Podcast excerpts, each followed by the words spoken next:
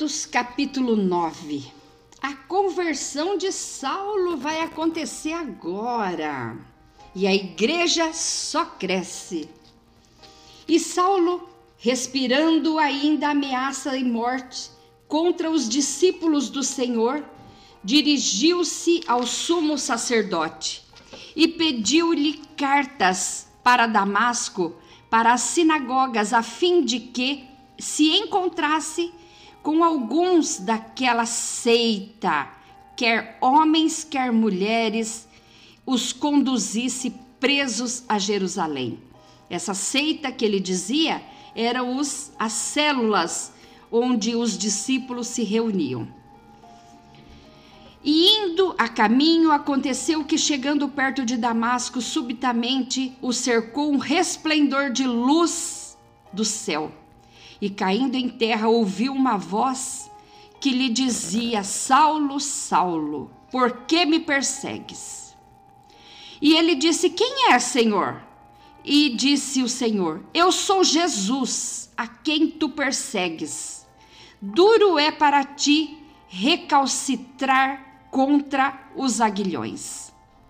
Você percebeu, amado ouvinte, que quem persegue ao servo de Jesus está perseguindo o próprio Jesus? Se você está sendo perseguido, saiba que quem está sendo perseguido é o seu mestre, o seu Senhor, e ele vai entrar com providência. E ele, tremendo atônito, disse: Senhor, que queres que eu faça?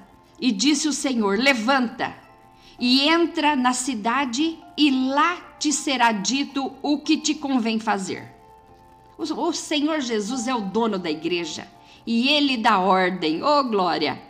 E os varões que iam com ele pararam espantados, ouvindo a voz, mas não vendo ninguém. E Saulo levantou-se da terra e, abrindo os olhos, não via ninguém.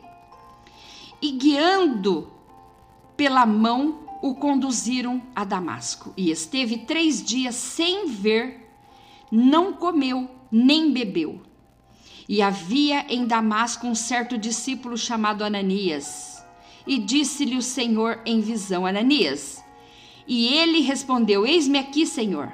E disse-lhe o Senhor: Levanta-te e vai à rua chamada direita e per pergunta em casa de Judas por um homem de Tarso chamado Saulo, pois eis que ele está lá orando. E numa visão que ele viu que entrava um homem chamado Ananias e punha sobre ele a mão para que tornasse a ver. E respondeu Ananias: Senhor, de muitos ouvi acerca deste homem. Quantos males tem feito aos teus santos em Jerusalém? Ou seja, eu estou com medo, Senhor. E aqui tem poder dos principais dos sacerdotes para prender todos os que invocam o seu nome. E disse-lhe, porém, o Senhor: Vai, porque este é para mim um vaso escolhido, para levar meu nome adiante dos gentios e dos reis e dos filhos de Israel. E eu lhe mostrarei quanto deve padecer pelo, seu, pelo, seu, pelo meu nome. E Ananias foi e entrou em casa, e impondo-lhe as mãos, disse: Irmão Saulo, o Senhor Jesus, que te apareceu no caminho por onde vinhas, me enviou para que tornes a ver e sejas cheio do Espírito Santo. E logo lhe caíram dos olhos o que como que escamas e recuperou a vista e levantando-se foi batizado. E tendo comido, ficou confortado. E esteve Saulo alguns dias com os discípulos que estavam em Damasco.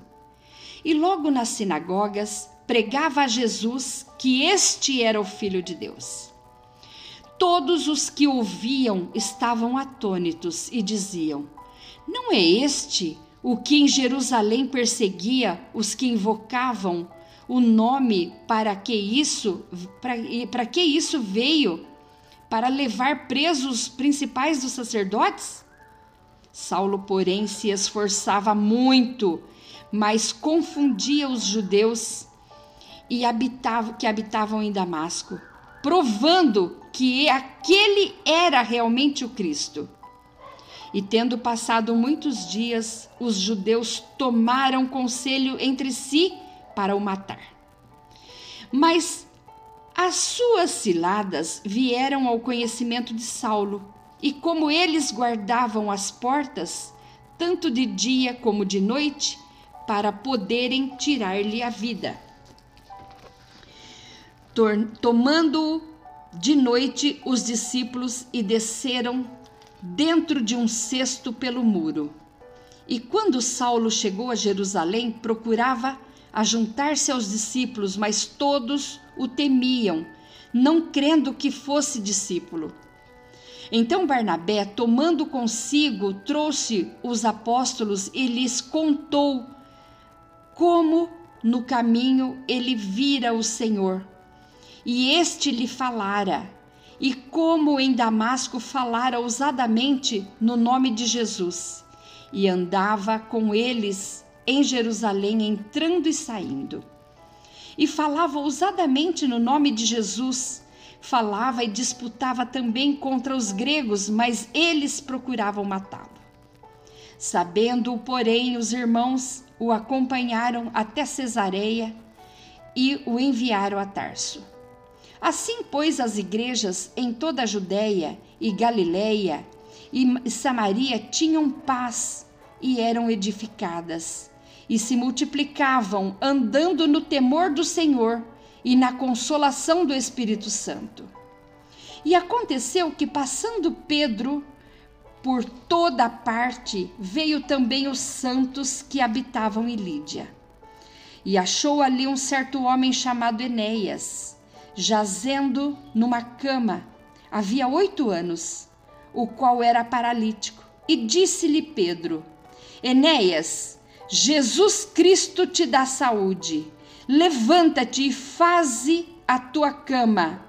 E logo se levantou e foi. E viram-no todos os que habitavam em Lídia e Sarona, os quais se converteram ao Senhor por causa disso. E havia em Jope uma discípula chamada Tabita, que traduzido se diz Dorcas. Esta estava cheia de boas obras e esmola que fazia. E aconteceu naqueles dias que, enfermando, ela morreu. E tendo-a levado, a depositaram num quarto alto. E como Lida era perto de Jope, ouvindo os discípulos que Pedro estava ali, lhe mandaram dois varões rogando-lhe que não se demorasse em vir ter com eles. E levantando-se Pedro, foi com eles. Quando chegou, o levaram ao quarto alto e todas as viúvas rodearam, chorando e mostrando as túnicas e vestes que Dorcas fizera quando estava com elas. Mas Pedro, fazendo-as sair, a todas pôs-se de joelho e orou. E voltando-se para o corpo, disse: Tabita, levanta-te. E ela abriu os olhos e, vendo-a Pedro, assentou-se. E ele, dando-lhe a mão, a levantou, chamando os santos e as viúvas, e apresentou-lhe viva. E foi isto notório por toda Jope. E muitos creram no Senhor por causa desse testemunho. E ficou muitos dias em Jope com um certo Simão curtidor. Este é o capítulo 9 de Atos. E Glória a Deus, porque a gente está estudando o povo judeu, a igreja e as festas. Estamos vendo os acontecimentos dentro da igreja. E para estudar tudo isso, não podemos ir em outro livro a não ser a Bíblia Sagrada, o livro de Atos. Que Deus abençoe sua vida e até a próxima parte. Esta parte é a décima quarta parte.